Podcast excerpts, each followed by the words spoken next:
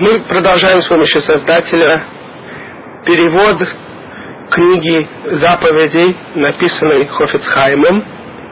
В этой книге, как мы уже сказали на первой части этой серии кассет, Хофицхайм рассказывает о тех заповедях, которые относятся к нам сегодня. И мы упомянули, что заповеди Торы вечны, но многие заповеди относятся только к определенным периодам времени. Например, есть заповеди, которые только относятся, когда у нас стоит храм в Иерусалиме. Или заповеди, когда у нас есть король. Определенные заповеди, которые относятся только к королю.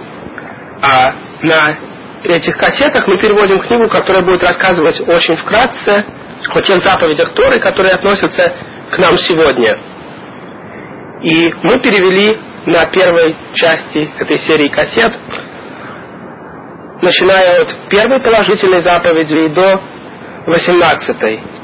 И теперь мы начинаем с девятнадцатой заповеди освещать субботний день словами.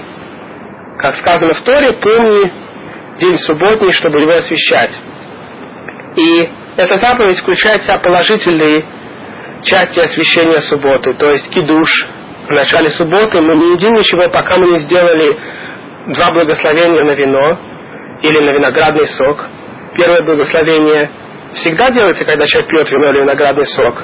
Благословен ты Всевышний, Владыка Вселенной, Боре Пригагефен, создающий плод виноградной лозы. А во втором благословении мы упоминаем о том, что Всевышний отделил субботу от будничного дня. И существуют законы кидуша, и мы не можем останавливаться на этой кассете на всех законах, но скажем вкратце, что после захода солнца в субботу ничего нельзя есть, пока человек не сделал кидуш. И обычно, конечно, мужчины ходят в синагогу вечером, и потом, когда пришли из синагоги, делают кидуш на вино. И достаточно, чтобы один человек выпил большую часть стакана вина, на который был сделан кидуш. Но желательно, чтобы все присутствующие выпили немножко вина или виноградного сока. И после этого нельзя прерываться ни на такие беседы и ни на какие дела, а нужно сразу же пойти, помыть руки и сделать благословение на мытье рук, и потом благословение на хлеб. Таким образом, чтобы кидуш был сразу перед едой хлеба. И также утром, когда человек приходит из синагоги, он делает кидуш опять же, на вино или на виноградный сок.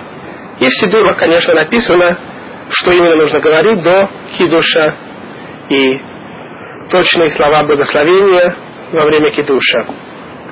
Также человек должен отделять выход субботы от будничных дней. И поэтому мы делаем авдала. То есть в конце субботы, опять же, делается благословение на вино, также благословение на вкусные запахи, на огонь, чтобы показать, что до сих пор нельзя было зажигать огонь, а после конца субботы зажигается огонь и делается у него благословение.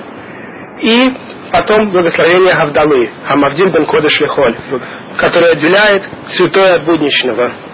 Также человек должен носить особую одежду в субботу, помыться перед субботой или хотя бы помыть теплой водой руки и лицо. Мы едим особую пищу в субботу и Каждый еврей и каждая еврейка чувствует себя как король и королева.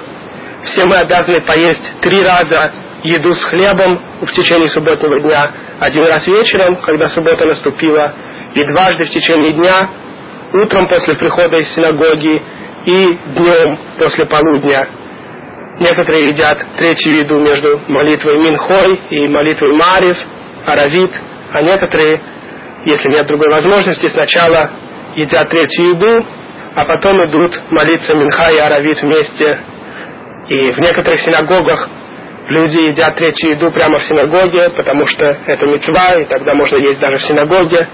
Хотя мы уже упомянули в предыдущей кассете, что в синагоге нужно вести себя очень богобоязненно, и обычно есть просто так там запрещается, но субботнюю еду Многие разрешают там поесть, и поэтому во многих синагогах собираются после молитвы Минха и вместе едят еду с хлебом. Также существует мецва поесть немножко хлеба после конца субботы. Это сюда называется млава малка. Человек провожает субботу с помощью этой еды. И еще по некоторым мнениям, когда человек упоминает дни недели, желательно упоминать сколько прошло от субботы. Поэтому в святом языке нет слова понедельник, вторник. Все дни недели считаются от субботы. Йом решен, первый день, то есть воскресенье. Йом шени, второй день, то есть понедельник и так далее. Все, чтобы все время вспоминать о субботе. Таким образом, когда человек упоминает будний день, он вспоминает при этом о субботе. И еще упоминаются в Талмуде о мудрецах, которые оставляли наилучшие куски мяса, наилучшие виды пищи для субботы. Если им попадались хорошие кусочки мяса, они их не съедали, а оставляли для субботы. И эта заповедь относится, конечно, к мужчинам и к женщинам одинаково. Двадцатая заповедь. Положительная заповедь отдыхать в субботу. Мы уже рассказывали на первой кассете из этой серии, что существуют положительные и отрицательные заповеди. Положительные, то есть, когда Всевышний говорит что-то делать, и отрицательные, когда Всевышний говорит, что делать нельзя. И существуют, тем не менее, заповеди, где есть и положительное, и отрицательное. В том числе отдыхать в субботу. Потому что, во-первых, в Торе сказано «отдыхайте в субботу», в седьмой день. И, во-вторых, в Торе сказано «не делать работу в субботу». И поэтому сейчас, когда мы переводим положительные заповеди, как Хофицхайм собрал в своей книге сначала положительные заповеди, а потом отрицательные, то мы здесь находим заповедь отдыхать в субботу. И с другой стороны, когда мы дойдем до отрицательных заповедей с помощью Создателя, мы увидим, что там тоже есть заповедь не работать в субботу. Таким образом, если человек работает в субботу, то он ломает одновременно и положительную, и отрицательную заповедь. И также из этой положительной заповеди выходит, что нельзя давать животному работать. И поэтому человек, который владеет коровой или каким-то животным, может отдать это животное не еврею на субботу, чтобы не еврей использовал это животное для своего пахания или для других нужд. Что касается вообще просьб, направленных к нееврею, чтобы он сделал для нас какую-то работу в субботу, то эти просьбы запрещены, как правило, как запрет раввинов, кроме определенных случаев, когда раввины не запрещали. И законы, когда можно попросить нееврея что-то сделать, а когда нельзя, очень сложны. И если у вас появилась ситуация, когда очень требуется попросить что-то сделать нееврея в субботу, нужно проконсультироваться с раввином. И опять же, это 20-я положительная заповедь относится и к мужчинам, и к женщинам. 21 заповедь. Радоваться в праздники. Эта заповедь в том числе включает в себя есть мясо и пить вино или виноградный сок во время праздников. И также обрадовать свою жену красивой одеждой, которую вы можете ей купить на праздники. И даже детям следует раздавать вкусные конфетки или какие-нибудь сладости, чтобы они тоже радовались праздникам. И также бедным людям нужно дать до праздника деньги, чтобы они могли тоже накрыть свой стол как следует. И сказано в книге Зогар, что тот, кто не дает бедным, а потом он сидит за накрытым столом, и у него всякая вкусная еда, а бедных при этом нет, и бедным он отказал до праздника, то против такого человека поднимается категор. Ангелы-прокуроры встают перед Всевышним и говорят, вот такой-то, такой-то, бедным ничего не дает, а сам наедается до отвала в праздники. И человек может таким образом получить наказание за то, что он сделал. Поэтому очень важно думать не только о себе, но и о бедных людях, которых нет не на что купить достаточно еды на праздники. И поэтому очень важно, кроме давать больше обычного денег на благотворительность перед праздниками. И вообще нам положено отдавать как минимум десятую часть нашего дохода, как мы позже поговорим, когда дойдем до Митсвы Цедаки. 22 положительная заповедь. Уничтожить хамец 14-го Ниссана. Опять же, уничтожение хамеца тоже включает в себя положительную и отрицательную заповедь, как и суббота. И поэтому, когда мы дойдем до отрицательной заповеди, мы увидим, что существует отдельный запрет иметь в доме хамец, все квасное, хлеб, водку, сделанную из злаков, муку и тому подобное. В течение дней Песаха, то есть с полудня до дня Песаха, 14-го Ниссана, и до конца праздника Песах. И здесь мы говорим о положительной заповеди уничтожить весь хамец до начала Песаха. И вы наверняка знаете, что мы сначала ищем хамец в вечер до этого дня, и все, что мы нашли в течение наших поисков по дому, мы собираем вместе, и потом на следующее утро сжигаем И существует также мнение раввинов, по которым можно продать части хлеба, макарон и других видов хамеца до Песаха. И на этом мнение полагается сегодня большинство евреев.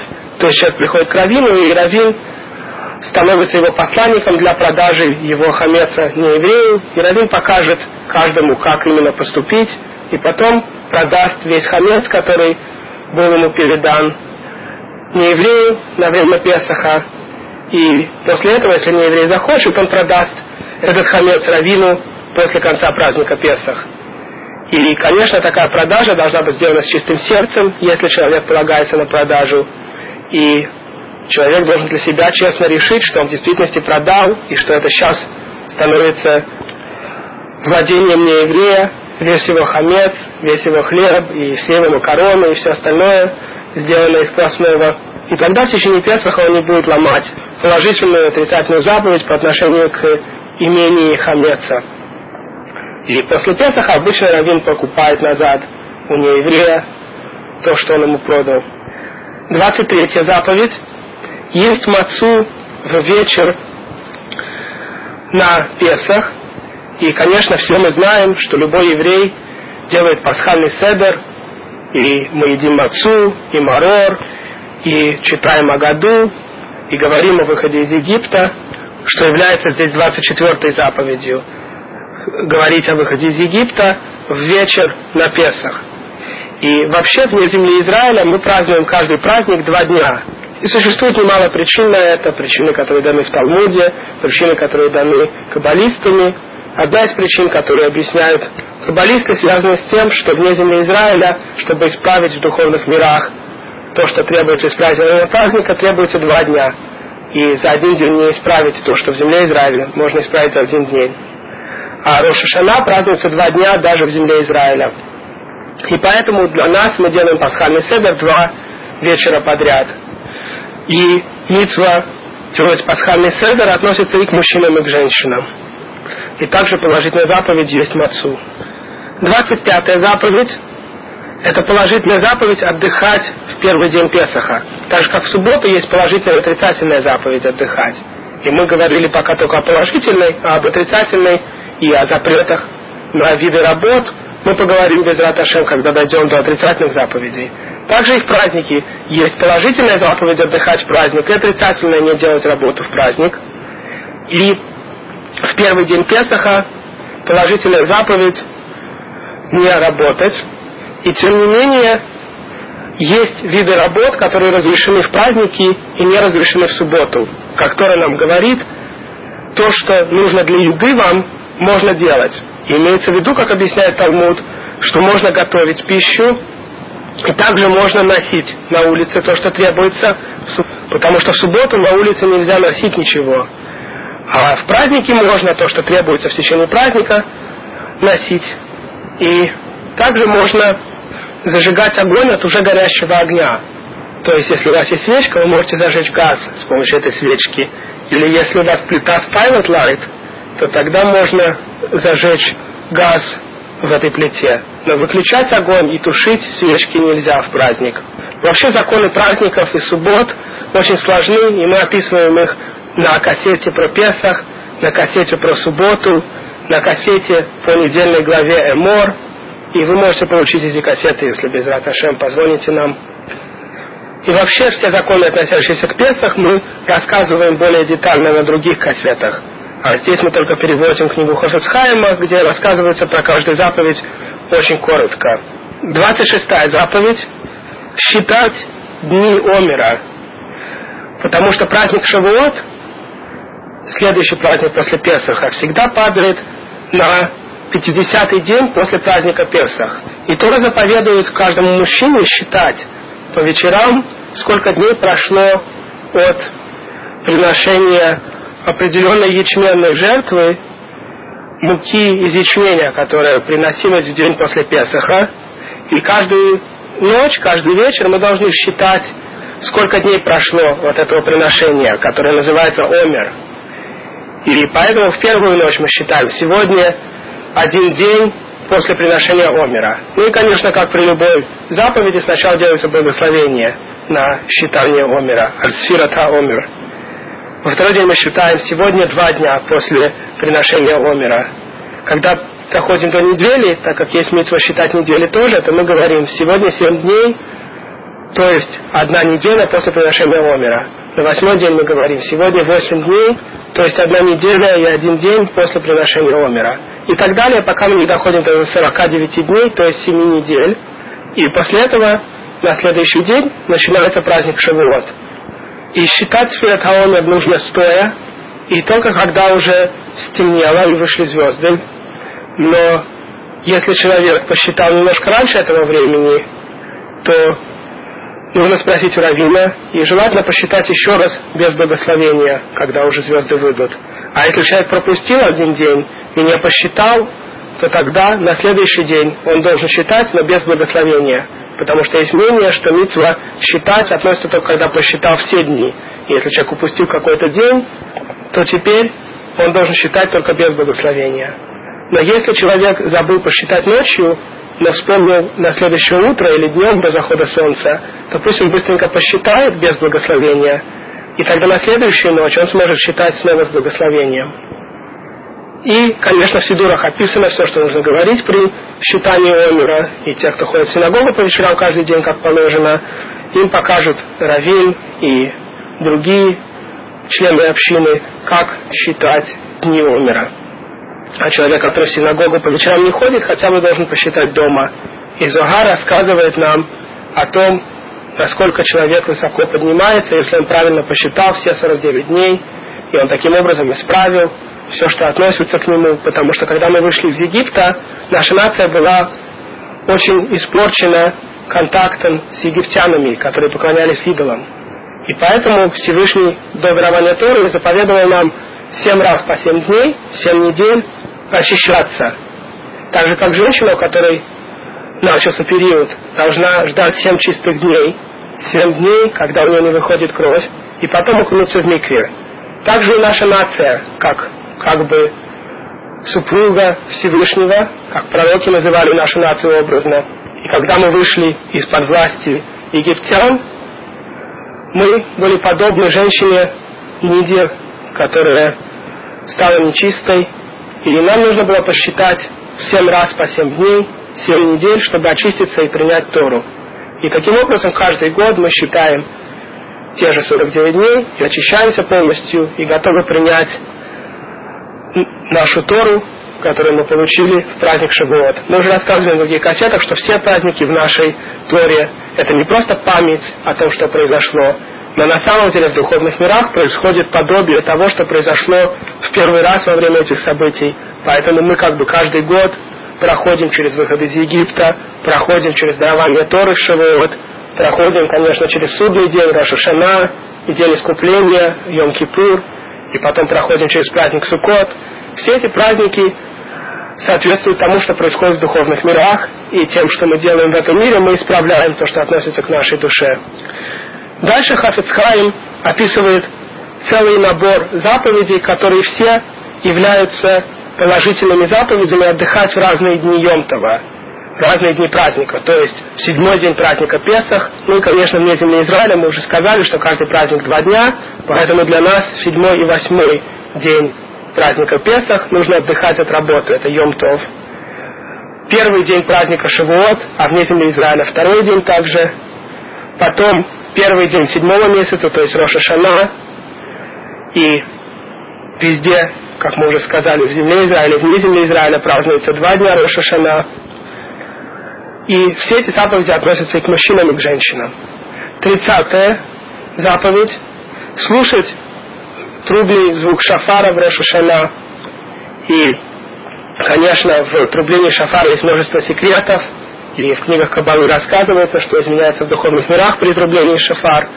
Но простой смысл состоит в том, что мы вспоминаем о том, что Всевышний нас судит, и звук шафара как бы будет человека от его сна. Но не нужно думать, что достаточно послушать трубный звук шофара в Рошашона, и человеку уже искупляются все его грехи. Потому что нужно настоящее раскаяние. И интересно, между прочим, что чем более праведный человек, тем более строго он себя судит. Праведники знают, что они очень далеки от настоящего совершенства, от того уровня соблюдения заповедей, который можно достичь. А люди, которые соблюдают заповеди еле-еле, или вдобавок вообще не соблюдают часть заповедей, часто считают себя довольно праведными и думают, что они Всевышнему и так достаточно сделали. И они не понимают, что каждая точка в Торе никогда не исчезнет. Множество таких, как они, умрут, а точка в Торе так и останется на месте. Если в Торе написано, скажем, не бриться лезвием, нельзя использовать механическую бритву, а человек берет и бреется, таким образом он ломает страшным образом закон Торы и очень много портит по отношению к своей душе. И думает про себя, ну и что, какая, собственно, разница? И поэтому хотя бы, когда подходит время Рошашана, человек должен принять это время всерьез и задуматься над тем, что происходит. Нужно вернуться к Всевышнему, подумать о всех тех заповедях, которые мы либо не соблюли, либо соблюли не полностью, не так, как положено, и попытаться исправиться и сделать себя лучше. И тогда помогает трудный звук шофара тоже. И мы начинаем будить себя еще за 30 дней до Рошашана, в начале предыдущего месяца Элул, когда сефардские евреи каждый день читают слихот, а ашкенадские евреи начинают немножко позже читать слихот, и там же каждый день все евреи трубят шафар, чтобы каждый день люди просыпались от своего сна. Пока, наконец, не приходит время Рошашана, когда митсва историю трубить шафар. И даже те евреи, которые обычно молятся дома и не ходят в синагогу, когда время приходит к Элулу, время, когда нам нужно проснуться от своего сна, даже эти евреи начинают ходить в синагогу каждый день. Но нужно, чтобы дело не кончилось только временем раскаяния, но даже после Йом-Кипура и после праздников человек продолжал ходить в синагогу, потому что всегда митцва молиться именно в синагоге гораздо больше, чем молиться дома. И молитву, которая произнесена в синагоге, Всевышний не отвергает. Так или иначе, в Рошу Жана митцва слушать звук шафара, и в шафар трубят определенным образом, с разными типами звуков, ткия, шварим, труа. И, конечно, раввины, хазан, те, кто трубит шафар, знают, как правильно трубить. А нам нужно стоять и слушать внимательно, и иметь в виду, исполнить заповедь, слушать звук шафара. И эта заповедь относится только к мужчинам, но обычай, что сегодня женщины тоже пытаются услышать звук шафара в Роша Шана, и во многих синагогах еще раз трубят попозже для женщин, тех, которые были заняты детьми, утром и не смогли прийти в синагогу. 31 заповедь – отдыхать в Йом-Кипур. И в отличие от всех праздников, когда мы сказали, что есть виды работ, которые разрешены, в Йом-Кипур запрещено делать все, что запрещено в субботу. И, как мы уже сказали, есть три различия в основном между праздниками и субботой. В субботу нельзя носить на улице ничего, а в праздник можно то, что требуется для праздника. Между прочим, есть места в Нью-Йорке, в других городах, где сделан эйруф, то есть места жительств, где можно носить, по некоторым мнениям, даже на улице. И если есть эйруф, то вам нужно поговорить с раввином, потому что бывает, что есть разные мнения, можно ли положиться на эйруф. И если раввин разрешает, то тогда можно носить в тех местах, где сделан руф, на улице даже в субботу. И мы рассказывали немножко больше о Митве и Руба на других кассетах, в том числе на кассете про субботу. И в йом кипур соответственно, закон такой же, как в субботу, то есть если есть Ируф и вам Равин разрешает на него положиться, то вы можете носить на улице. Но если нет, то носить на улице нельзя. И также нельзя в Йом-Кипур ничего готовить, хотя в Йом-Тов можно. И нельзя в Йом-Кипур зажигать огонь даже от горящего огня, так же, как нельзя это делать в субботу. Только в праздник, в Йом-Тов, можно зажечь огонь от уже горящего огня. 32 заповедь. Поститься в Йом-Кипур. Как сказано в Торе, в десятый день седьмого месяца вы должны усмирять свои души. И мудрецы Талмуда получили с горы Синай традицию, что имеется в виду пост. И также есть смысл истории добавить немножко, то есть не начинать поститься в самый момент захода солнца, а нужно немножко добавить, чтобы пост начался для человека несколько минут до этого времени. И большинство и так уже находится в синагоге обычно к времени, когда приходит Йом-Кипур. И поэтому таким образом они добавляют. А если человек не может поститься и есть опасность для жизни, то ему нужно поговорить с докторами, с раввином, и тогда он может есть минимальное количество еды, если ему требуется. Если он не может с этим количеством еды выжить, то ему разрешается есть больше. Во всех случаях нужно поговорить с доктором и с раввином. А в день до Кипура следует как следует поесть, чтобы легче было поститься, и это тоже митцва. И говорится в Талмуде, что засчитывается человеку, как будто он постился 9 и 10 числа месяца. Если он в день до Йом-Кипура как следует поел, то ему засчитывается, как будто он и в этот день постился, и в сам Йом-Кипур. И, конечно, заповедь Йом-Кипура относится к мужчинам и женщинам одинаково. 33 заповедь. Человеку, который согрешил, вернуться от своих грехов и признать свою вину перед Всевышним. Потому что в отличие от суда внизу, когда человека вызывают на суд здесь, на этой земле, то если он не признает свою вину и не смогли это доказать в суде, то его отпускают, не наказав.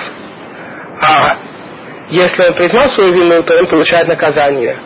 Но перед Всевышним все как раз наоборот. Всевышний знает наши грехи, и невозможно отрицать перед Всевышним то, что мы сделали. Но если мы признаем свою вину и с чистым сердцем вернемся назад, то тогда Всевышний нас простит. А если мы будем отрицать, то мы только получим больше наказания. Конечно, прощение Всевышнего тоже связано со множеством условий, и перед Всевышним известно, вернется ли этот человек и будет снова грешить или нет. И кроме того, существуют более серьезные грехи, за которые недостаточно просто попросить прощения, но Всевышний исправляет человека с помощью страданий в этом мире. И есть те грехи, которые до смерти человеку не искупляются. Это все длинный разговор, который мы не можем позволить себе на этой кассете. Но во всяком случае, каждый раз, когда мы согрешили и поняли свой грех, нужно вернуться к Всевышнему и постараться больше так не поступать, подумать, что именно нас привело к греху, сделать заборы вокруг нашего поведения, чтобы мы даже не подошли к греху близко, чтобы в следующий раз не согрешить, потому что мы живем сегодня в стране, где очень много соблазна, и вокруг рекламы, которые нельзя смотреть, по почте приходят журналы, которые не следует открывать, и все это человека оттягивает от Всевышнего, а сегодня появилась еще одна напасть, интернет, который полон всей грязи, которую только мир может собрать. И хотя что-то хорошее в интернете тоже теоретически есть, но плохого гораздо больше, чем хорошего, и опасность очень и очень велика. И нужно взять себя в руки и делать заборы, чтобы не попасться на удочку дурного наклонения. Потому что, как говорил сам Хофицхайм, так же, как если два человека борются, и один уже побеждает другого, и почти положил его на лопатки, то второй собирает все свои силы, чтобы сбросить противника. Если сейчас он не сбросит противника, то будет поздно.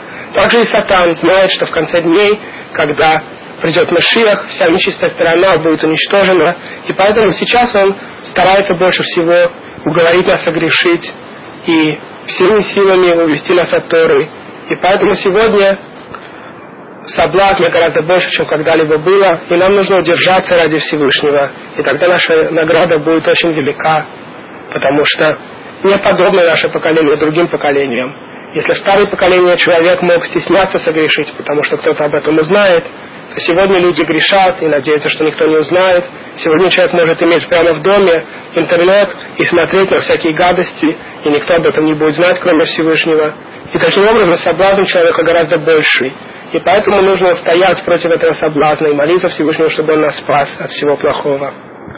Возвращаясь назад к заповеди, вернуться к Всевышнему, конечно, эта митва относится к нам все время, но в особенности эту митву мы исполняем в течение Роша Шана и 200 дней раскаяния, и еще в большей степени в Йом-Кипур, когда мы в течение всего дня вспоминаем о наших грехах и просим Всевышнего нас простить и вернуть нас к себе. 34-ю заповедь отдыхать в первый день праздника Суккот. И, конечно, вне земли Израиля это относится к двум дням, как мы уже говорили. 35-я заповедь. Сидеть в суке в течение семи дней праздника Суккот, как сказано в Торе, сидите в суках в течение семи дней. И эта заповедь относится к дню и к ночи. И особенно важно есть и спать в суке. Под едой имеется в виду еда хлеба или мезонот. И спать желательно в суке, но во многих местах, где холодно, люди спят дома, потому что в суке очень трудно спать. Но счастлив тот, кто может тепло одеться и спать в суке тоже. И поэтому очень желательно человеку иметь свою собственную суку, потому что если он будет полагаться на то, что он пойдет к друзьям или в синагогу, где есть сука, то он тогда, во-первых, не сможет спать, скорее всего, и во-вторых, даже когда он будет есть, ему не всегда будет удобно ходить к друзьям, и получится, что он ест иногда дома, без суки. Поэтому очень большая мецва, каждому построить свою суку, это обычно не очень сложно, и нужно проконсультироваться с раввином, потому что есть сложные законы о том, какая сука кошерная, но само строительство не очень сложно и не очень дорого. А люди, у которых есть деньги, могут купить готовые суки, которые легко собираются. И сегодня существуют всевозможные суки, которые продаются. И один раз, когда человек купит эту суку, он сможет потом всю жизнь ей пользоваться. 36-я заповедь. Поднимать четыре растения в праздник Суккот. Имеется в виду этрог, хадасим, аравот и лулав – и вы наверняка знаете, что это за растения. Они все продаются в любом религиозном месте перед праздником Суккот. И желательно купить свои собственные растения. Но если у вас нет своих и нет возможности купить, то вы можете занять чужие. Но при этом в первые два дня праздника Суккот нужно, чтобы человек, который вам дает свои растения, подарил их вам с условием, что вы вернете если он вам подарит их, тогда вы выполните заповедь, потому что в первые два дня нужно иметь эти растения как свою собственность. А в остальные дни, даже если он вам просто дал занять эти растения, вы выполняете эту заповедь. И опять же существуют сложные законы, когда эти четыре растения кошерные, а когда нет, и желательно показать их раввину, чтобы раввин проверил, что растение кошерное. И праведные люди, у которых есть деньги, тратят большие суммы денег, чтобы купить красивый трог, красивые растения. Но люди, которые победнее, могут покупать достаточно кошерные растения за довольно небольшие суммы денег. В Боропарке, например, в день перед праздником Суккот обычно можно купить четыре растения за 40 или 30 долларов, иногда даже меньше. И хотя эти растения будут не самыми красивыми, но они будут вполне кошерными по закону Торы. А в субботу мы не поднимаем четыре растения, потому что раввины боялись, что если человек будет поднимать четыре растения в субботу, то, может быть, он забудет и вынесет их на улицу. Так как в субботу нельзя носить на улице, как мы уже говорили, то они запретили всем евреям поднимать четыре растения в субботу. 37-я заповедь – отдыхать в восьмой день праздника – то есть 8 дней после начала праздника Суккот. Этот день называется Шмини Ацерет. Ну и, конечно, вне земли Израиля мы празднуем два дня Шмини Ацерет и Симхат Тора. И в этот последний день Симхат Тора мы заканчиваем чтение нашей Торы и начинаем снова с книги Брейшит. Это большой праздник, как вы, наверное, знаете, и выносится множество сифрей Тора, и люди пляшут с ними и радуются – тому, что Всевышний даровал нам нашу прекрасную Тору. 38 заповедь, заповедь Седака, давать бедным деньги. Как сказано, ты откроешь ему руку, имеется в виду бедному человеку. И наши мудрецы объяснили, что даже по много раз в Торах Тифтах написано «открывай и снова открывай руку». И множество и множество стихов в Торе рассказывают, как важно давать цедаку, помогать бедным. Существует много различных уровней цедаки. Самый высокий уровень, как мы рассказывали на других кассетах, это дать тому, кто еще не упал до уровня, чтобы просить у других, но его финансовая ситуация пошатнулась. Если ему сейчас дать деньги в долг или дать ему какую-то сумму как подарок, то этот человек сможет подняться, и ему не понадобится больше цедака, возможно, в течение жизни, а если он уже упадет и его бизнес прогорит, то дальше он, возможно, всю жизнь будет собирать цедаку. Как рассказывается у мудрецов, гораздо легче поддержать падающее животное, чем поднять, когда животное уже упало. И существуют различные уровни того, как мы даем цедаку. Самый высокий уровень это давать фонд. То есть, когда вы не знаете, кому деньги в результате придут, а человек, который получает, тоже не знает, кто эти деньги давал. Например, есть пушка Раби Мир Баланес. Есть несколько различных организаций под именем Раби Мир Баланес. И они все посылают деньги в землю Израиля, и вы не знаете, кому деньги идут, а те, кто получает, не знают, кто эти деньги давал. И эти организации очень приняты, и множество ваших праведников поддерживали эти организации. И в этих организациях в основном работают добровольцы, и деньги идут в основном на помощь бедным, также на больницы, на дома до сирот, на ешивы, на все, что требуется в земле Израиля. И также есть здесь, в Америке, множество хороших организаций, и также множество ешив, и множество организаций, которые занимаются приведением евреев к Торе, и на все них большая мецва давать деньги. И также, если вы видите бедных, которые собирают деньги, приходят к нам в синагогу, различные бедные люди, то им мецва, конечно, дать. И нельзя человека отпускать пустыми руками. Если у вас есть какие-то деньги с собой, дайте ему хотя бы какую-то монетку, чтобы он не ушел с пустыми руками. Но если у вас нет вообще ничего, то тогда нужно его успокоить и сказать, простите, я хотел бы вам дать, но у меня ничего нет. Тот, кто не дает седаку, мало того, что ломает положительную заповедь, вдобавок это симан, это знак того, что он, возможно, не происходит из корня еврейских душ. Среди евреев есть люди, которые, хотя рождаются от еврейских родителей, их корень души происходит от неевреев, как известно в книгах Кабалы. И человек, который не дает цедаку, показывает этим, что он не происходит из нашего корня, потому что наш корень всегда помогать другим. И Авраам, наш первый праотец, помогал самым-самым низким из спутников, и потомки его всегда поддерживали митцву отдавать другим.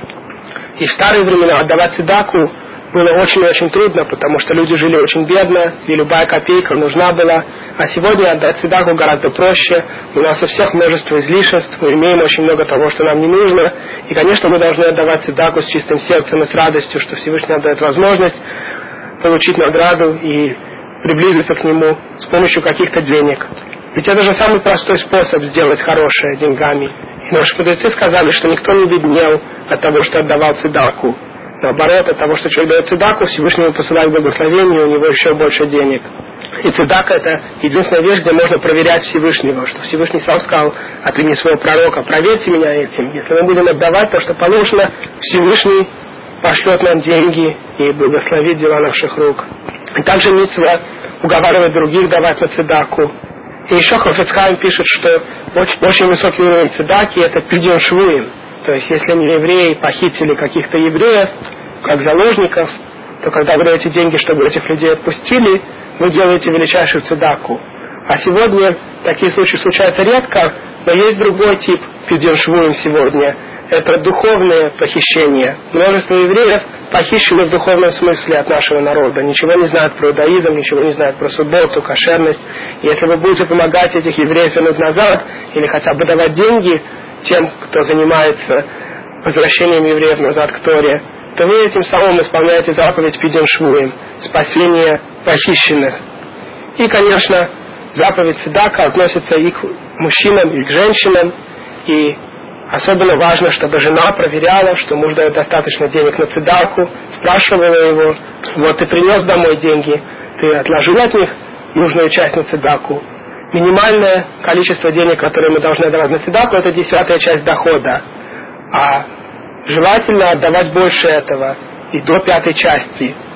А больше пятой части мудрецы советуют не отдавать, потому что человек может потерять тогда все свои деньги. И существует много различных деталей о том, что считается доходом и кому можно отдавать, и в каких ситуациях какие-то из наших трат могут засчитаться как цедака или не засчитаться как часть дохода.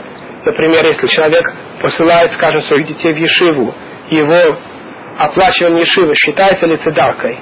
Такого плана вопросы возникают у всех, и вы должны проконсультироваться с раввином, чтобы точно знать, сколько от вашего дохода вы должны отдавать на цедаку, и кому именно вы можете отдавать.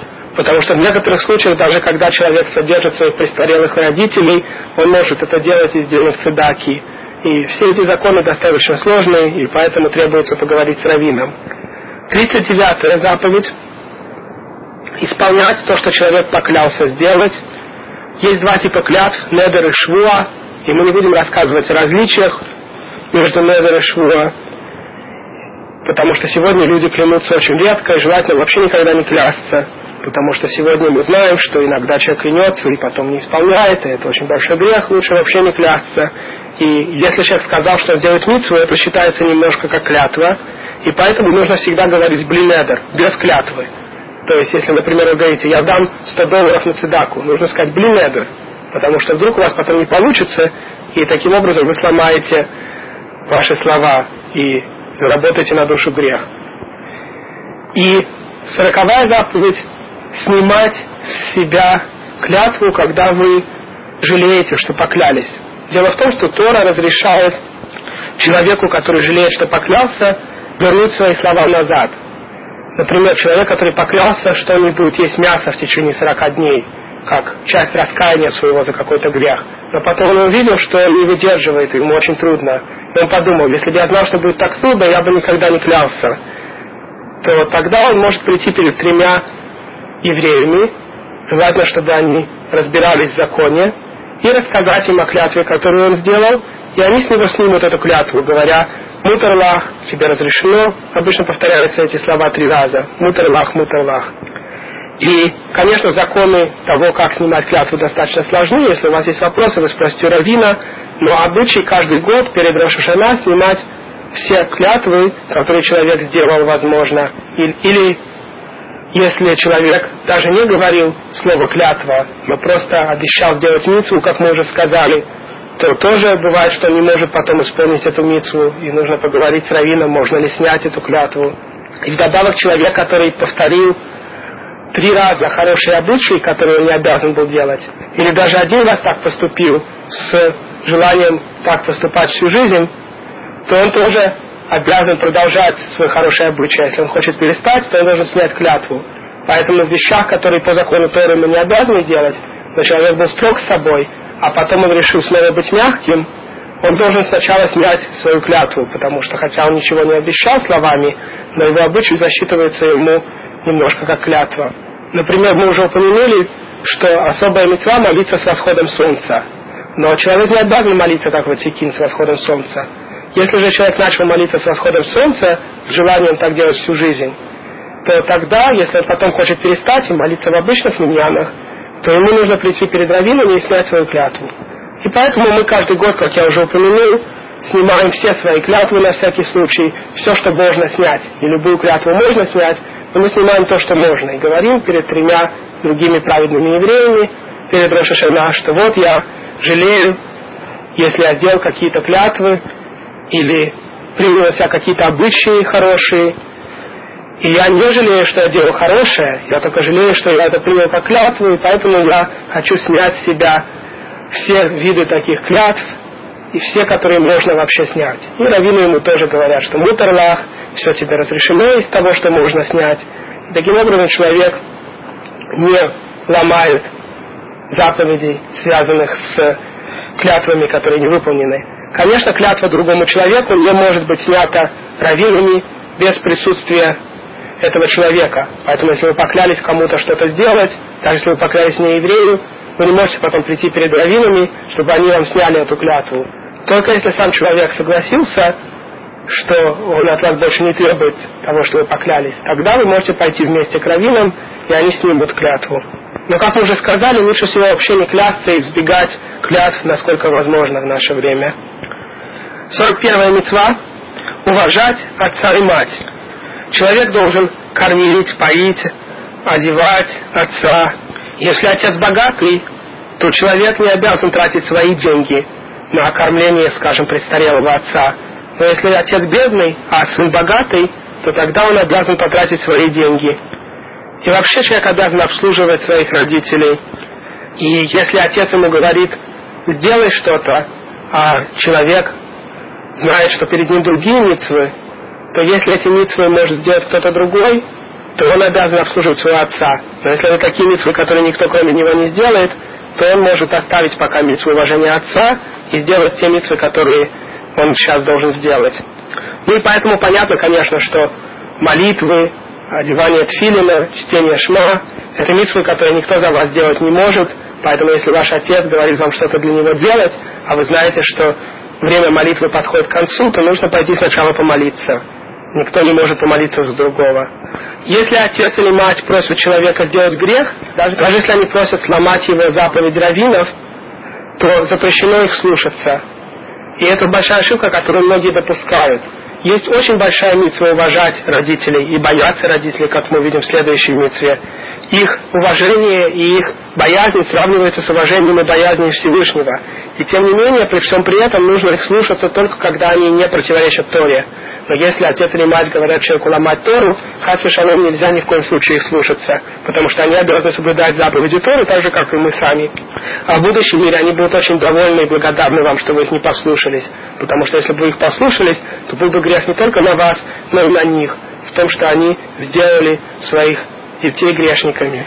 42 заповедь – бояться мать и отца, и в том числе она включает в себя не противоречить им, даже не называть их по имени.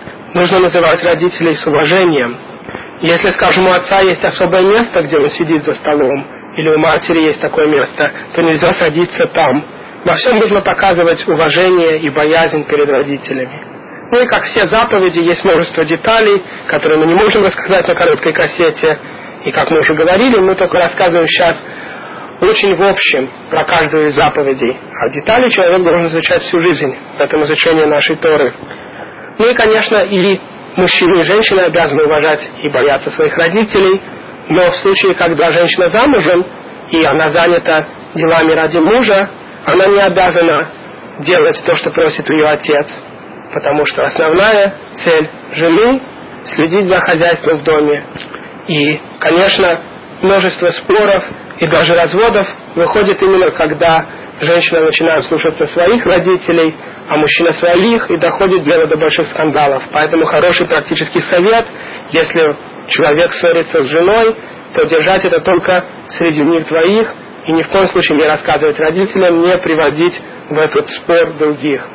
И тогда, как правило, мир в доме восстановится. А многие по ошибке начинают рассказывать родителям о том, что их супруга или их супруга сделали, и кроме ломания запрета Лошенгара, дурного языка, у нас есть целая кассета насчет этого запрета, кроме ломания этого запрета, который относится даже в случае, если вы рассказываете своим родителям про свою жену, например, кроме этого, такие рассказы приводят к большим скандалам и к ненависти, и кончается дело часто разводом. И в результате никто не счастлив, ни родители, ни дети. Но, конечно, нужно всегда быть дипломатичными и быть осторожными, чтобы не обидеть родителей. 43-я заповедь – жениться ради того, чтобы плодиться и размножаться. То есть заповедь иметь детей. Конечно, от нас не зависит, можем ли мы иметь детей. Есть, к сожалению, люди, у которых не рождаются дети. Но мы должны сделать то, что зависит от нас, ради того, чтобы иметь детей. И кроме того, что есть положительная заповедь иметь детей, из этого выходит также запрет на выпускание семени просто так. Потому что семя человека имеет огромный потенциал. Из него может родиться ребенок. И, как мы уже рассказывали на других кассетах, везде, где есть большой потенциал, если этот потенциал не реализован, то все виды нечистоты прилипают к этому. Это секрет того, почему мертвое тело по нашему закону переносит нечистоту. Причем мертвый еврей более нечист, чем мертвый нееврей. А мертвый нееврей более нечист, чем мертвое животное. Потому что еврей имеет наибольший потенциал при жизни. И поэтому после смерти на его тело прилипает множество нечистоты. И тело передает нечистоту. А мертвый нееврей в меньшей степени нечист после смерти, потому что у него не был такой большой потенциал при жизни а мертвое животное еще меньше передает нечистоту. И также семя человека передает нечистоту по нашему закону. И связано это с тем, что семя могло бы стать ребенком. Конечно, когда человек имеет отношения с женой как положено, во время, когда она ему разрешена, то есть после того, как она сходила в микву, после отсчета семи чистых дней, то тогда очень большая митва быть женой. И даже если в этот раз жена не забеременела, и более того, даже во время, когда она уже беременна, и человек, имеющий с ней отношения, не добавит к ее беременности, ведь она уже беременна, И тем не менее, иметь отношения с женой в таких ситуациях это большая митцва. Человек с помощью этого исправляет в духовных мирах и поддерживает весь мир. В то время как человек, который не бывает с женой, он этим ломает заповеди Торы. Но основная цель, конечно, бывает с женой, чтобы были дети. Теперь посмотрите, что происходит в наше время. Часто мальчику уже 22, 23 года, 25 лет, а он все еще не женат. К чему это приводит? Во-первых, он этим ломает положительную заповедь мир детей, о которой мы сейчас говорим.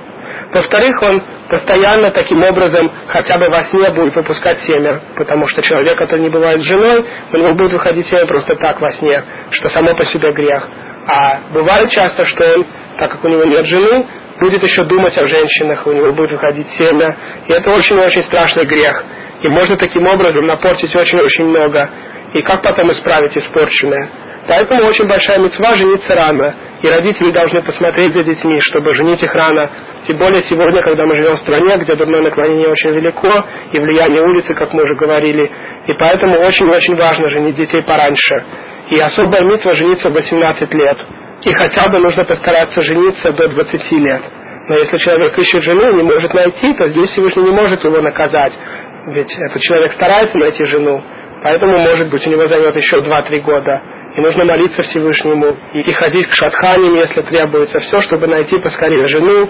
И кончилось тяжелое время, когда человек считается только половиной человека, ведь человек без жены, он как полчеловека, говорится в Загаре и в Талмуде. И какое великое счастье, наконец, жениться, и грехи человека прощаются ему во время женитьбы.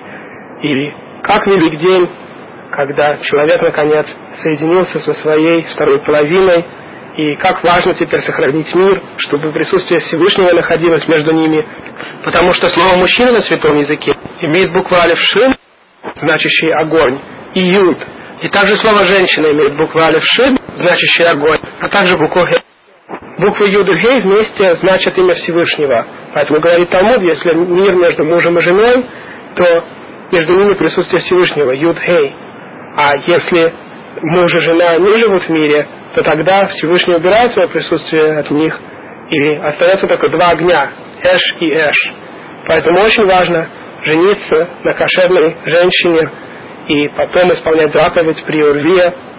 И таким образом человек будет делать величайший тикун в то время как пока он не женат, он своим семенем делает только порчу. Когда он женится, он будет своим семенем делать величайшую заповедь. Как Талмуд говорит, весь мир был создан для приорвира, для размножения людей. 44 заповедь – жениться с кошерным кедушином. То есть женитьба еврея должна быть по закону Торы.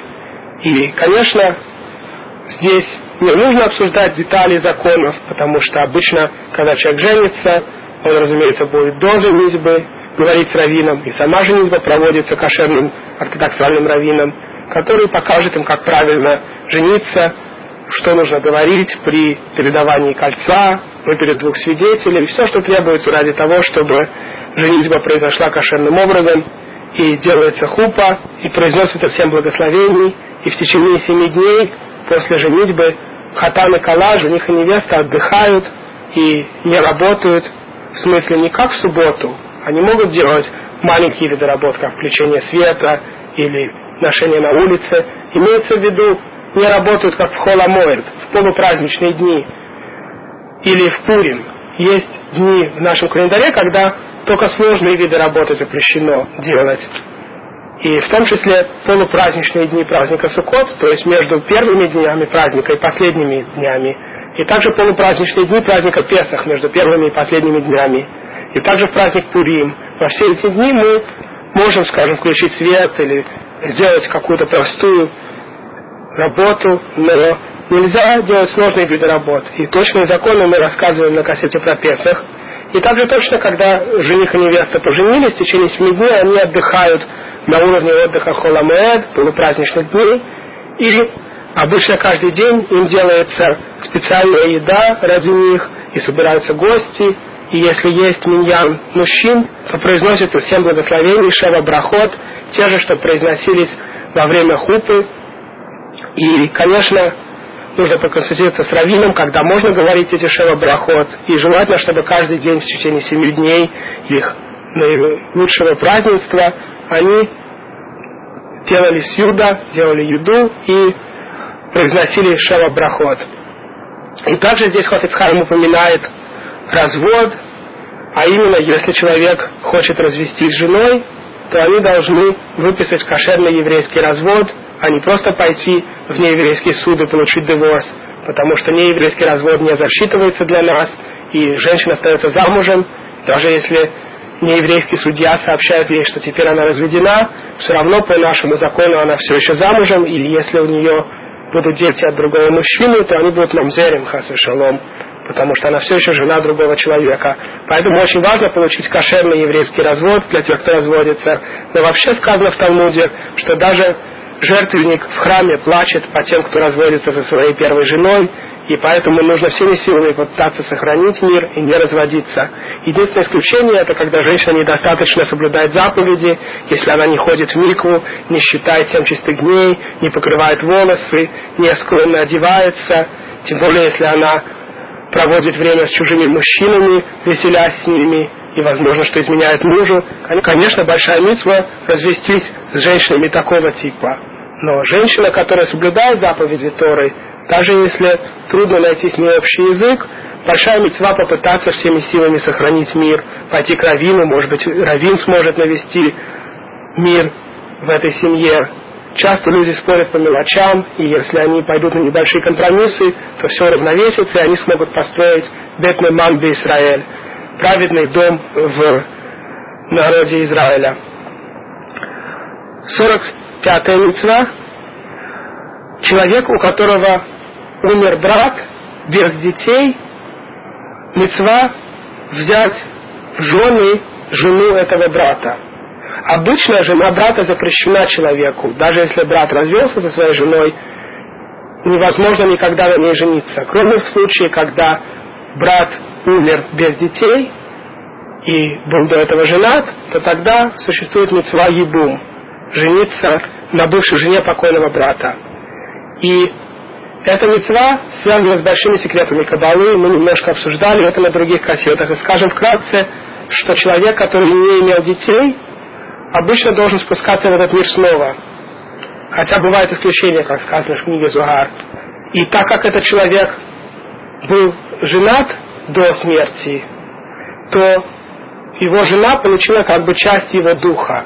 Жена связывается с человеком и получает часть духа его во время их жизни совместной.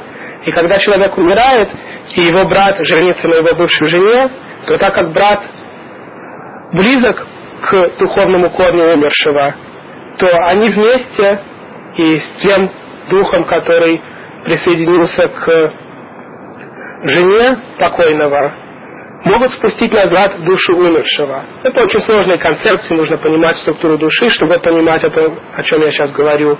И все это обсуждается в Кабале, но во всяком случае идея Ибума – это вернуть назад в этот мир Нешама, Руах и Нефеш, три более низких уровня души человека, чтобы он снова жил в этом мире и таким образом исправил то, что не смог исправить в тот раз или не имел детей. И Тора подсказывает эту концепцию словами, что ребенок, который родится от этого брака, брака между братом умершего и его бывшей женой, этого ребенка назовут как умершего брата. Не имеется в виду обычное имя.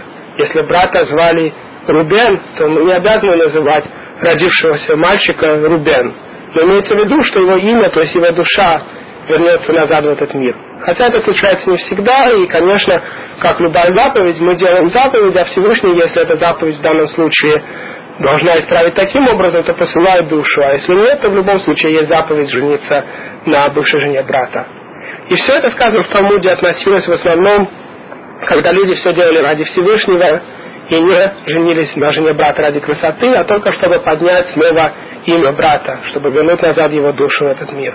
Но сегодня, говорит Талмуд, мы не очень имеем в виду делать ради Всевышнего, и люди делают ебу ради своего собственного удовольствия. И поэтому среди ашкенадских евреев принято сегодня ебум вообще не делать почти никогда. И если у человека умирает женатый брат без детей, то делается митцва халицы, как мы расскажем в следующей митве. Но у сифарских евреев даже сегодня бывает, что делают митцву гибума, потому что по мнению многих мудрецов, даже если человек делает митцву гибума не ради Всевышнего, все равно эта митцва засчитывается ему и приводит к хорошим изменениям в духовных мирах. И мы переходим к 46 заповеди халица. А именно, если человек не хочет сделать ебум, а в наше время для шкинадских евреев всегда мы заставляем делать халицу, а не ебум, кроме очень редких исключений. И делается халица, а именно определенная процедура, когда бывшая жена умершего брата снимает ботинок с ноги живого брата и говорит, что он не захотел сделать ебум, сделать предыдущую митцву ебума. И идея этой митцвы в том, что снимание ботинка показывает, что снята была душа из тела, то есть разделилась душа, и теперь уже эта душа будет исправлена другими способами и не вернется таким образом, как вернулась бы, если была сделана митцва ебума. Потому что тело наше сравнивается с ботинком, как мы уже рассказывали на многих кассетах, или так же, как человек стоит в ботинке, и ботинок упирается в землю. Также и множество и множество уровней души, как столб света, спускается из корня еврейских душ и до самого низкого уровня, который связан с самим телом, с ботинком. И очень большая мецва сделать халицу, когда происходит такое несчастье, что умер брат без детей, потому что его бывшая жена не сможет выйти замуж ни за кого, пока халица не будет сделана. И Обычно старший из братьев умершего делает халицу. Но если он не хочет, и хочет сделать халицу кто-то из других братьев, то может сделать халицу он.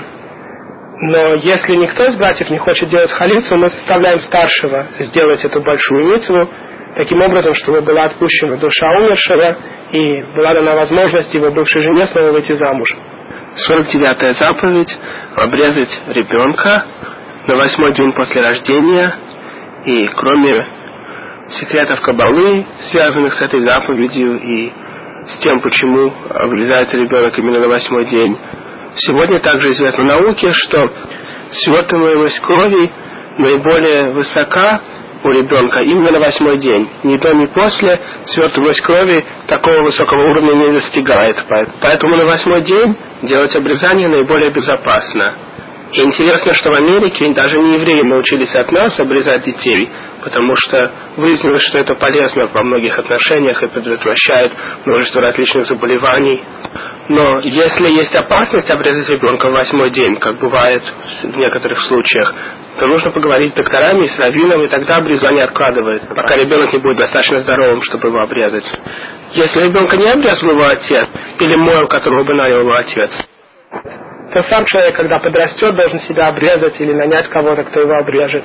И сегодня есть множество организаций, которые помогают бывшим советским евреям обрезаться тем, кто не обрезан. И Барухаша среди бухарских необрезанных практически нет, но среди ашкенадских евреев есть немало необрезанных, и многие из них прошли через завет Авраама, через процедуру обрезания в недавние годы.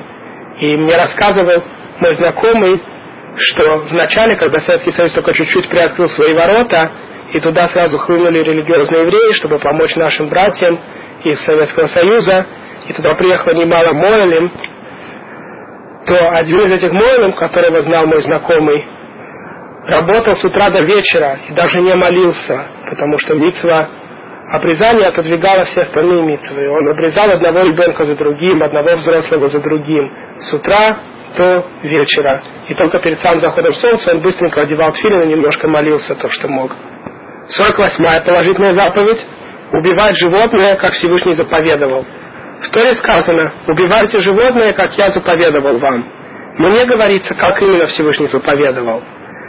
И Моше получил на горе Синай устные традиции о кошерном убивании животных. Вообще, если вы прочитаете письменную Тору, вы увидите, что большинство заповедей не описаны полностью. Некоторые заповеди вообще почти не описаны, только подсказаны. Тот же самый тфилин, который мы уже упомянули, в Торе сказан как просто знаки на руке и между глазами. Но на самом деле существуют сотни тысяч деталей, как сделать тфилин. И сегодня уже найдены очень старые тфилины археологами, И было проверено, что тфилины старых времен не отличаются от сегодняшних тфилинов. Или наши устные традиции, конечно, правильные. И хотя были еретические секты в нашей истории, которые отвергали устные законы, говорили, что мы следуем только письменной Торе. Все эти секты исчезли, Всевышний не сохранил свой завет с Караим, с Садусеями, с Кутин. Все эти виды сект потерялись среди народов, а мы остались. Потому что понятно, что письменная Тора не описывает все детали законов. Да и вообще все детали законов заняли бы гораздо больше места, чем занимает письменная Тора. Ведь одни только законы субботы занимают больше места, чем вся Тора. И поэтому законы были переданы устно. И только когда законы стали забываться, то постепенно стало записывать Мишну, Талмуд и другие комментарии. И существует множество деталей того, как убивать животных кошерным способом. И очень важно покупать мясо у тех мясников, которые все делают как положено, потому что, к сожалению, не везде, где написано слово кошер еврейскими буквами, означает, что мясо кошерное. Поэтому всегда нужно спросить у вашего раввина, в каких кошерных магазинах можно покупать мясо, на какие виды гашгахи можно положиться. И мы еще об этом поговорим без Раташем, когда дойдем до других законов кашрута. 49 заповедь покрывать кровь птицы, которая была убита кошерным способом, или дикого животного, например, оленя. Есть семь кошерных пород диких животных и множество кошерных птиц, и если шохот убивает кошерным способом эти птицы или животные, то он должен покрыть их кровь пылью. Простой смысл этой заповеди – научить нас доброте. Ведь Всевышний разрешил нам убивать кошерных животных в пищу, но тем не менее заповедовал покрывать нам их кровь, которая связана с животной душой. Почему же тогда не нужно покрывать кровь домашнего животного, когда оно убито кошерным способом? Дело в том, что большинство жертвоприношений приносились из домашних животных, и поэтому их кровь использовалась для жертвенника. А в пустыне только таким способом человек мог есть вообще кошерное мясо, только если приносил его как жертву. И поэтому, раз кровь кошерных домашних животных использовалась для жертв, то Всевышний не заповедовал покрывать кровь, даже когда эти животные убиваются для простой еды. Но большинство птиц или диких животных не используется для жертв, и поэтому их кровь Всевышний заповедовал покрывать. И существует также множество секретов, связанных с этой заповедью, но мы не можем сейчас на этом останавливаться, и перейдем к 50 заповеди. Уважать Коэна. Коаним – потомки Аарона по мужской линии. То есть те, у кого папа Коэн, являются Коэн. Но те, у кого мама, точка Коэна, не являются Коаним. Эти люди были выбраны Всевышним, чтобы служить в храме. И даже сегодня, когда мы не имеем храма и не приносятся там жертвы, все равно мы должны их уважать. И Тора предписывает нам уважать Коаним. Поэтому они обычно получают первую митцву во всем. Если люди вместе ели, и один человек будет делать зиму, когда они ели хлеб, то желательно, чтобы этот человек был Коэн, если среди них есть Коэн. Также вы наверняка знаете, что в синагоге первый, кто делает благословение на Сефер Тора, это Коэн. Мы, конечно, так же, как при уважении мудрецов Торы, если мудрец Торы не поступает как положено и ломает сам заповеди Торы, то тогда к нему уважение не относится. Также точно и Коэн, который на самом деле ломает заповеди Торы, не соблюдает их, к нему уважение не относится, пока он не исправится и не вернется к Всевышнему. А тем более Коэн, который не соблюдает заповеди специально для Коэна, у Коэна есть особые заповеди, как мы рассказывали на нашей кассете по главе Эмор. Например, Коэн не может жениться на разведенной женщине. Обычный еврей может жениться на разведенной, а Коэн не может. Коэн также не может находиться в одной комнате с мертвым телом, кроме определенных случаев, когда умер очень близкий его родственник, как мы рассказывали в той же главе Эмор. И, конечно, если Коэн не слушается законов Торы и ломает те законы, которые относятся к нему или к любому еврею, то, то уважать мы его не обязаны. А он получит наказание за то, что не соблюдает заповеди Кигуны. И Коин не может отречься от своей кихуны. Коин не может сказать, я буду как Израиль. Я не хочу уважения и не хочу соблюдать строгости, которые относятся к Коину. Потому что Всевышний выделил Коаним и теперь это не зависит от их выбора. Так же, как еврей не может стать неевреем и сказать, я буду хорошим неевреем, соблюдать всем заповедей. Потому что нееврей не обязан соблюдать ни субботу, ни кошерность, ни множество других заповедей. Но еврей не может перестать быть евреем, так же и коин не может перестать быть коином.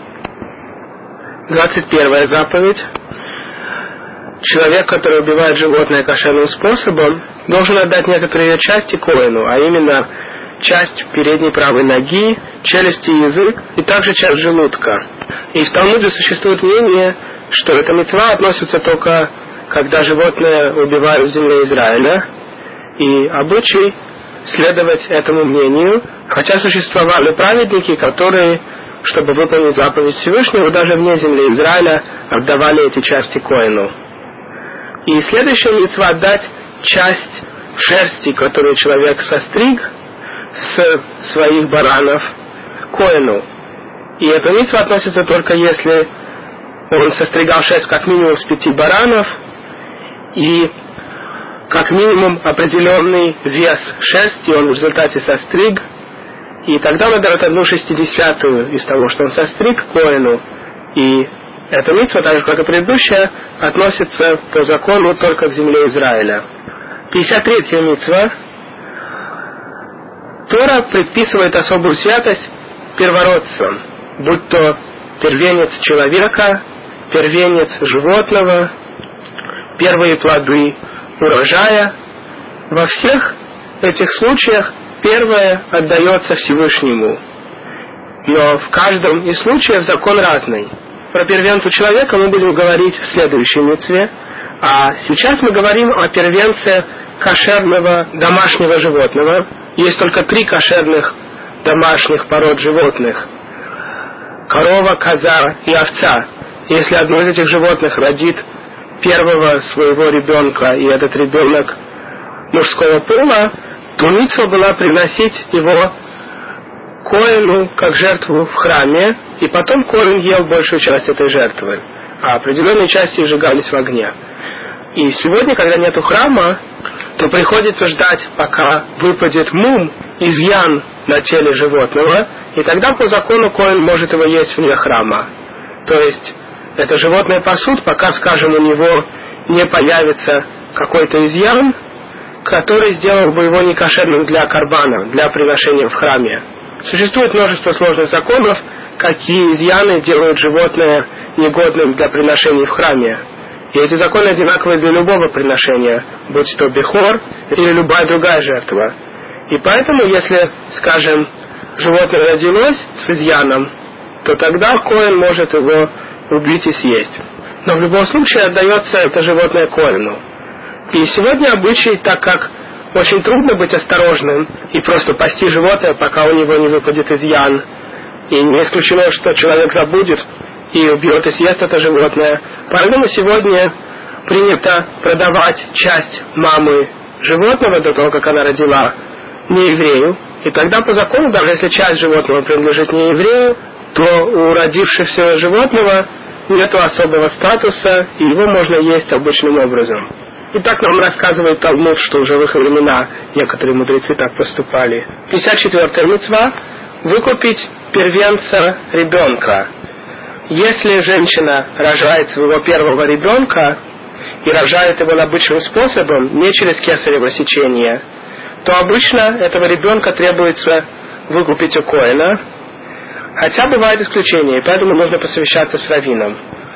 Если хоть один из родителей ребенка происходит из Коханим или Левиим, то тогда выкупать ребенка не нужно. То есть, если отец Коин или Леви, или мать дочка Коина или дочка Леви, то выкуп ребенка не производится.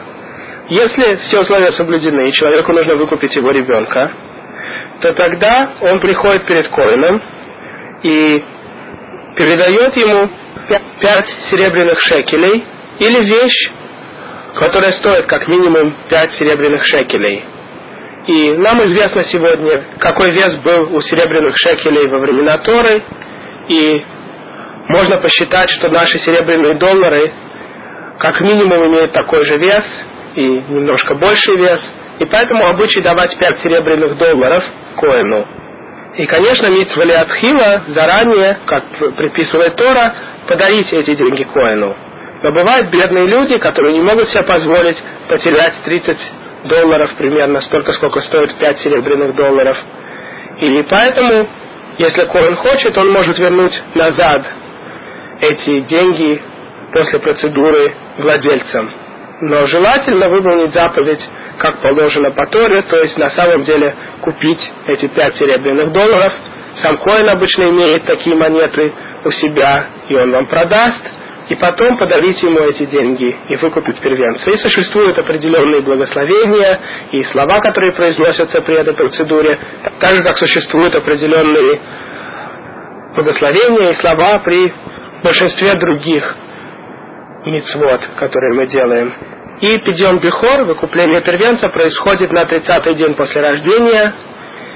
И если этот день попадает на субботу или Йом-Тов, праздник, то тогда эту митцву делают на следующий день. И принято делать сьюдат митцва, еду в честь этой большой митцвы. И выкупляет ребенка его отец, но если отец кого-то не выкупил, то этот человек, когда вырастает, выкупает себя сам. Поэтому те мужчины и мальчики из вас, кто не уверены, что вас выкупили ваши родители, и вы знаете, что вы первенцы, первые дети вашей матери, то тогда вам требуется сейчас, как можно скорее, выкупить себя у Коэна. 55-я заповедь – это выкупление первородца ослицы, то есть первого ребенка ослицы, если он родился мужского пола.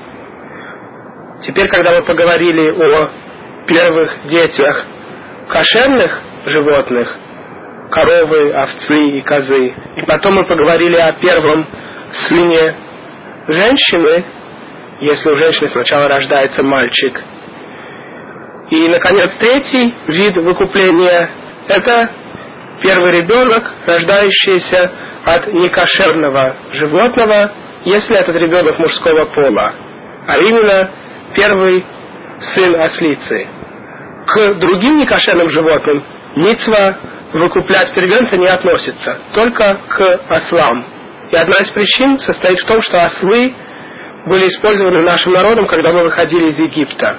Ну и как все заповеди, на самом деле есть множество секретов, подсказанных в этих трех видах первенцев. Первенец быка, первенец осла и первенец человека. И в Кабале очень много обсуждается подсказки и секреты, связанные с этой митцвой по отношению к трем видам людей. И мы сейчас не будем в это вдаваться, а расскажем закон по отношению к первенцу ослицы. Выкуп его состоит в том, что человек дарит коину любого барашка. То есть с помощью этого барашка, как бы взамен на первенца ослицы, он выкупает таким образом этого первенца. И человек имеет право дать коину даже очень плохого барана, который стоит совсем недорого, выкупая этим даже очень дорогого первенца ослицы. Но если у человека нет барана или он не хочет давать барана коину, он может дать коину сумму, которая стоит первенец ослицы. И 56-я заповедь говорит о том человеке, который не хотел выкупить своего первенца ослицы, и тогда он должен этого первенца убить определенным способом, как описывает Тора. И простой смысл этой заповеди в том, что раз он не хотел подарить что-то коину, то его первенец ослицы тоже для него теряется, и он не может получить от этого первенца ослицы никакого удовольствия. Слушатель мог бы задать вопрос. Осел не кошерное животное, а баран кошерное. Какая же выгода давать коину барана вместо осла? Ведь баран наверняка стоит дороже. И поэтому было бы умнее просто дать коину деньги, которые стоят первенец осла. Как мы уже сказали, это тоже разрешено. Ответ на этот вопрос в том, что на самом деле бараны стоили дешевле во все времена, чем ослы. И одна из причин в том, что осел сильное животное, и на нем можно ездить и таскать поклажу. И осел не требует такого же ухода, как баран. Во всяком случае, во времена Талмуда выглядит, что ослы стоили дороже, и поэтому Тора разрешает человеку выкупить с помощью барана осла, и это выгодно для человека. Не говоря уж о том, что, как мы сказали, он может подарить коину довольно-таки слабенького барана, который стоит совсем недорого. 57 заповедь. Отделять халу от теста и отдавать ее коину.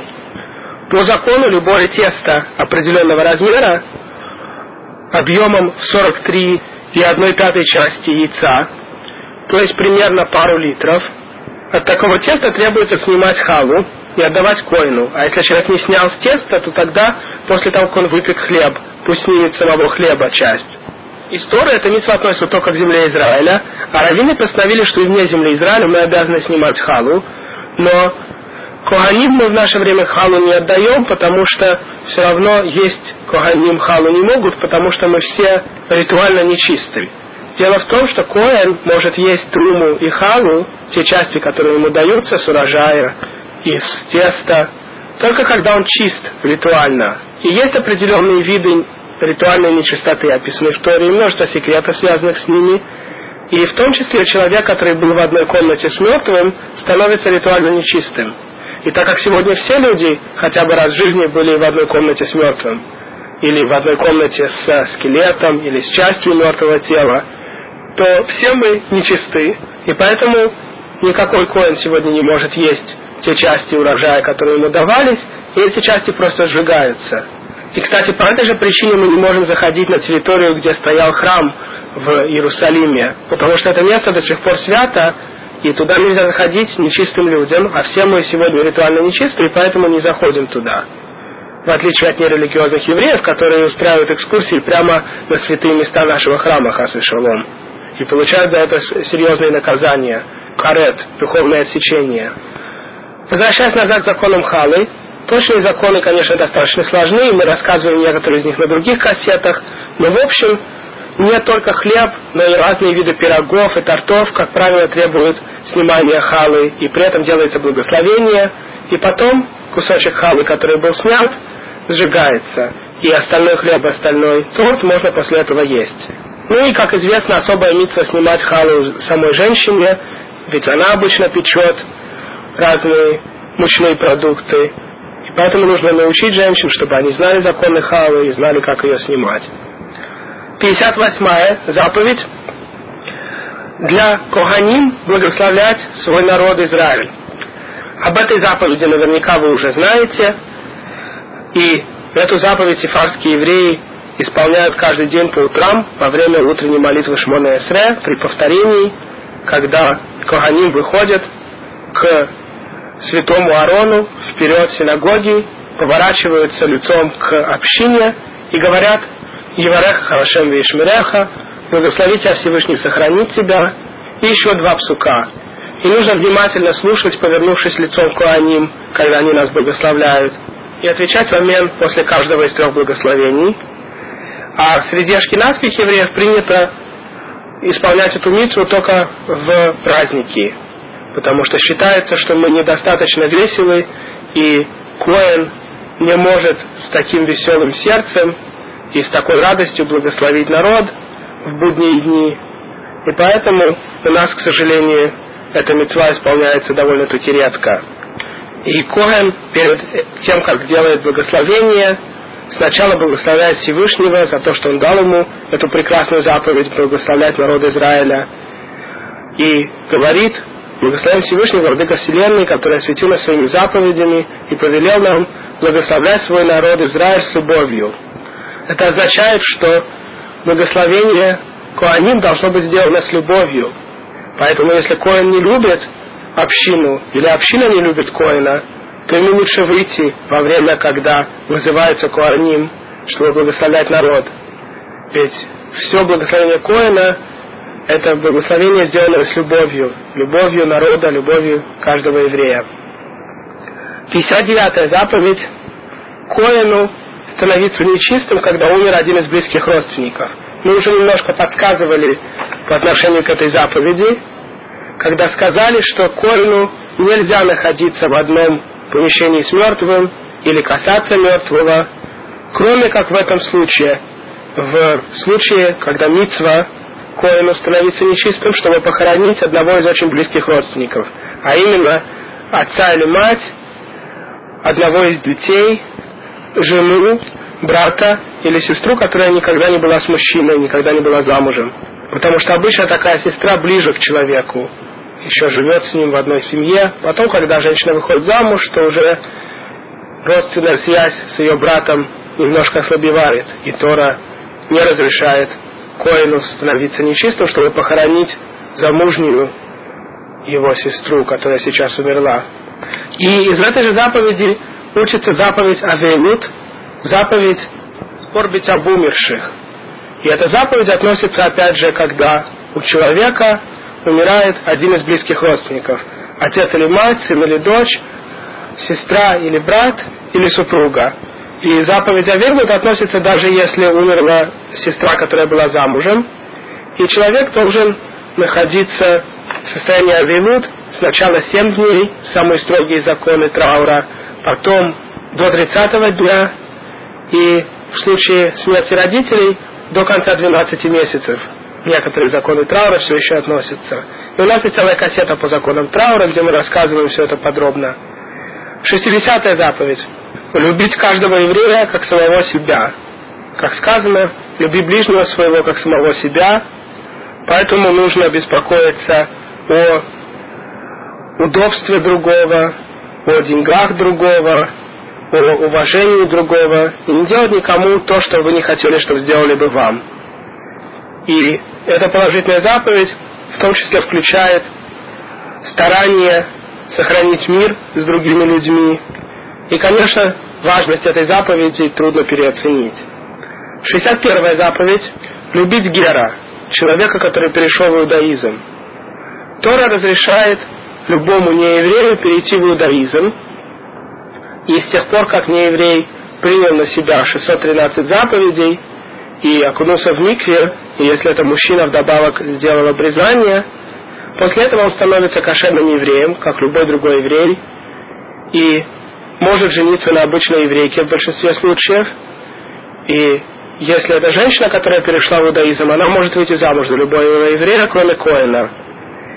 И во всех отношениях все митцвы Торы относятся к тем, кто перешли в иудаизм, так же, как к любому другому еврею, который родился евреем. И более того, с тех пор, как не еврей перешел в иудаизм, он не может вернуться назад. Он не может придумать и сказать, я снова хочу быть как Бен Ноах. Он будет считаться как нерелигиозный еврей, который отбрасывает Тору. И заповедь любить Гера это дополнительная заповедь к заповеди любить любого еврея. Ведь каждого еврея мы обязаны любить, в том числе Гера, который как любой другой еврей. Но вдобавок Тора отдельно требует от нас любви Гера, потому что Гер, когда переходит в иудаизм, обычно теряет своих старых друзей, часто даже его собственные родители и другие родственники отворачиваются от него. Единственное, кого он нашел, это новый народ, наш народ, к которому он присоединился. И поэтому есть особая митцва любить Гера. И мы увидим в той части книги, где говорится об отрицательных заповедях, что есть отдельные заповеди, запрещающие плохо относиться к Геру. То, что нельзя делать по отношению к обычному еврею тоже, по отношению к Геру существуют отдельные запреты. По тем же причинам, которые мы сейчас объяснили. И говорит нам то, что Всевышний любит Гера, и поэтому мы должны его тоже любить. Потому что мы знаем, что такое гер, что такое чужестранец, который присоединился и попал в чужой народ. Потому что мы тоже были чужестранцами в египетской стране. 62 заповедь – занимать деньги бедным евреям. И деньги эти мы должны занимать без процента. И эта мецва еще больше, чем мецва давать цедаку. Одна из причин состоит в том, что человеку обычно неудобно брать цедаку – а занять деньги человек не внушится. И пока человек еще не потерял свой бизнес, он еще стоит на ногах, и он может занять какую-то сумму денег, чтобы исправиться и снова поднять свой пошатнувшийся бизнес, то тогда после этого ему никогда не придется брать цедаку. В то время как если сейчас ему никто деньги не займет, то он станет одним из бедняков, которым приходится собирать милостыню. 63 заповедь. Если человек взял залог, когда давал деньги в долг, то тогда он должен возвращать этот залог на времена, когда владельцу он нужен. Например, в старые времена человек мог взять в залог подушку. Но на чем тогда будет спать бедняк, который занял деньги? Поэтому этот бедняк приходил каждый день вечером и ему нужно было отдать подушку, которая была взята в залог, и он на ней спал ночью, и утром возвращал ее назад. 64-я заповедь. Если человек занял деньги другому и пришел седьмой год, то конец седьмого года, конец Шмиты, отпускает все долги. И тем не менее, уже во времена Талмуда многие люди были не на таком высоком уровне и не хотели давать деньги бедным в долг, боясь, что придет седьмой год, и бедняк не отдаст деньги до седьмого года, а после конца седьмого года уже будет запрещено требовать деньги назад. И тогда мудрецы увидели, что люди на таком низком уровне, и установили то, что называется прусбол. А именно, человек, у которого есть должники, и подходит к концу седьмой год, выписывает бумагу, в которой он передает свой долг Беддину, еврейскому суду. И тогда по закону Беддин имеет право требовать долг назад даже после седьмого года. И таким образом люди не боятся давать деньги в долг близко к седьмому году, потому что даже если бедняк не вернет деньги до конца седьмого года, то они выпишут просьбу и смогут получить свои деньги назад позже. Поэтому, если у вас есть должники, то надо не забыть перед Роша Шана в конце каждого седьмого года выписать просьбу, если вы хотите все еще получить свой долг назад. 65-я заповедь. Хозяин должен разрешить работнику есть из того, над чем работник работает. И эта заповедь относится только при определенных обстоятельствах, и во всяком случае работа должна производиться над тем, что растет из земли. Например, если человек нанят, чтобы собирать виноград с деревьев, то ему можно есть часть винограда, пока он работает. И поэтому в наше время это митцва редко относится, и человек, который нанял другого работать в своей пиццерии, не обязан давать работнику есть пиццу бесплатно. Но тем не менее хороший совет, конечно, для владельца пиццерии давать своим работникам есть бесплатно, и тогда они работают лучше. И так делают многие из праведных евреев. 66-я заповедь – заплатить работнику еврею в тот же день, когда он закончил работу. Например, если вы постриглись в парикмахерской, у вас нет с собой денег, то вы должны постараться до захода солнца прибежать и отдать деньги за работу. Если вы пригласили водопроводчика, вы должны заплатить в тот же день, когда он закончил работу. Но если человек заканчивает работу поздно вечером, ночью, то тогда у вас есть время заплатить ему до следующего утра. И рассказывают про самого Хафецхайма, что однажды его видели бежащим перед субботой очень быстро куда-то, и оказалось, что он бежал, чтобы заплатить в типографию за ту работу, которую они для него сделали в этот день, чтобы не сломать заповедь Беемоти Тенцехаро. В тот же день ты заплатишь ему за работу. 67-я заповедь – продавать и покупать по законам Торы. Потому что есть четкие законы в нашей Торе о том, когда собственность одного человека переходит другому, как именно один человек может у другого купить, в каких случаях можно вернуть и передумать по отношению к покупке, в каких уже нельзя, и покупка была сделана. Все эти законы киньяна, купли-продажи, являются положительной митцвой. И, конечно, без них мы не могли бы вообще заниматься бизнесом. И существуют четкие законы того, как покупается земля, как покупаются животные, как покупаются чеки и разные деловые бумаги, и как покупается движимое имущество. 68 заповедь – вернуть украденное. То есть человек, который что-то украл, должен вернуть владельцу. А если владелец уже умер, то нужно вернуть украденное наследникам владельца. Существуют четкие правила, кто является наследником человека по закону Торы, и мы их будем обсуждать без Атраша в другом месте. И это мецва в основном вернуть саму вещь, которую человек украл. Но если эта вещь уже потеряна, то тогда нужно вернуть деньги, которые эта вещь стоила. И, между прочим, нужно здесь заметить, как мы уже сказали в начале первой кассеты из этой серии, что митвы, которые нам даны, все исполняются только при определенных условиях. И есть такие митвы, которые лучше бы никогда не исполнить. Мы уже говорили о митве развестись с женой, что лучше вообще не разводиться, но если человеку нужно развестись, то тогда нужно выписать кошерный развод. Вот вам еще одна такая митцва. Лучше никогда не красть, но если человек уже украл, то тогда он обязан вернуть украденное. Это очень простая концепция, которую не понимают множество нерелигиозных евреев.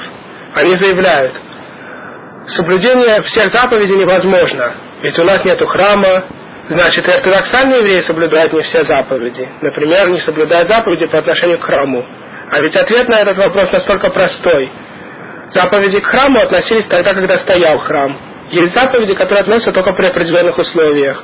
И даже есть заповеди, как мы сейчас увидели, которые вообще лучше никогда не соблюдать и никогда не выпадать в условия, при которых они относятся.